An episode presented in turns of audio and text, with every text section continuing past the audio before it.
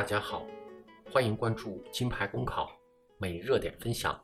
今天的热点来自人民日报：尊严死的琼瑶式传播，助违纪谈死的中国人破除心防。日前，台湾女作家琼瑶在社交媒体公开了一封致儿子儿媳的信。这是琼瑶人生中最重要的一封信，很长，中心思想十分明确。在我能做主时，让我做主；万一我不能做主时，照我的嘱托去做。最后的急救措施，全部不要。帮助我没有痛苦的死去，比千方百计让我痛苦的活着意义重大。这封直面死亡的信一出，立即有人联想琼瑶阿姨的健康状况。其实，七十九岁的琼瑶别来无恙。之所以写下这封长信，是读了预约自己的美好告别一文后有感而发，要在自己身体健康、头脑清醒的时候公开宣示自己的善终权。而预约的报道主题正是台湾二零一六年一月公布的《病人自主权利法》。病人经历痛苦的心脏恢复术，浑身插满管子，这是维生医疗常见的一幕。所谓维生医疗。台湾的定义指用以维持末期病人的生命征象，但无治疗效果，只能延长其濒死过程的医疗措施。死亡被暂时延迟了，病痛也延长了。经历了维生医疗的病人死后往往面目全非。台湾医界人士透露，台湾临终病人过世前一个月，在加护病房的治疗有百分之五十二点九属于无效治疗。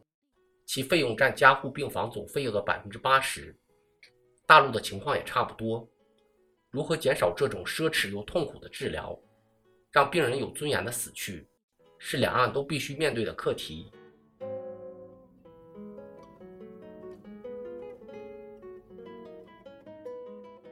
在有识之士多年的奔走推动下，台湾于两千年通过了《安宁缓和医疗条例》，并不断修正。赋予末期病人放弃或选择维生医疗的权利。二零一六年，通过《病人自主权利法》，将放弃或选择的范围进一步扩大。台湾民众可以预立医疗决定，拒绝无效医疗。在末期病人处于不可逆转之昏迷状态、永久植物人状态及重度失智等临床情况下，医疗机构或医师可以根据其预立的决定，不执行维生治疗。让病人有尊严的死去，在“好死不如赖活着”、孝道等中国人传统观念影响下，台湾迈向尊严死的路走得并不轻松。时至今日，相关人士仍然不厌其烦地解释：安宁缓和医疗并非安乐死，一个是自然死亡，一个是主动致死。安乐死在台湾是非法的。而已经通过的《病人自主权利法》，社会认知度也并不高。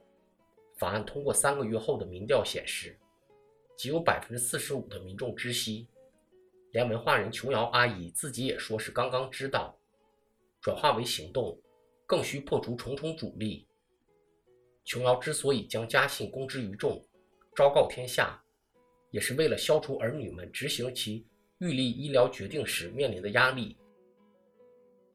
如何有尊严地走完人生的最后一里路，涉及伦理、法律、医疗等多个领域，需要法律制度和医疗环境的支持，更需要社会大众的理解和接纳。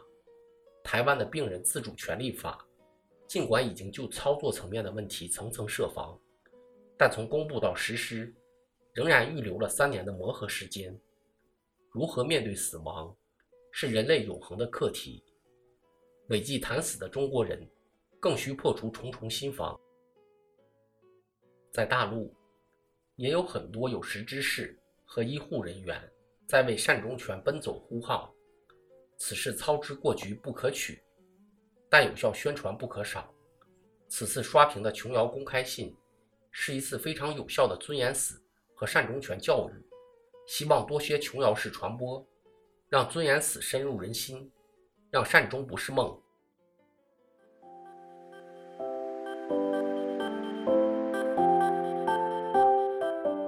各位听友，大家好，我是茶壶。近期我们正在筹备新版公众号的升级与建设，新版公众号将上线更多优质的备考内容。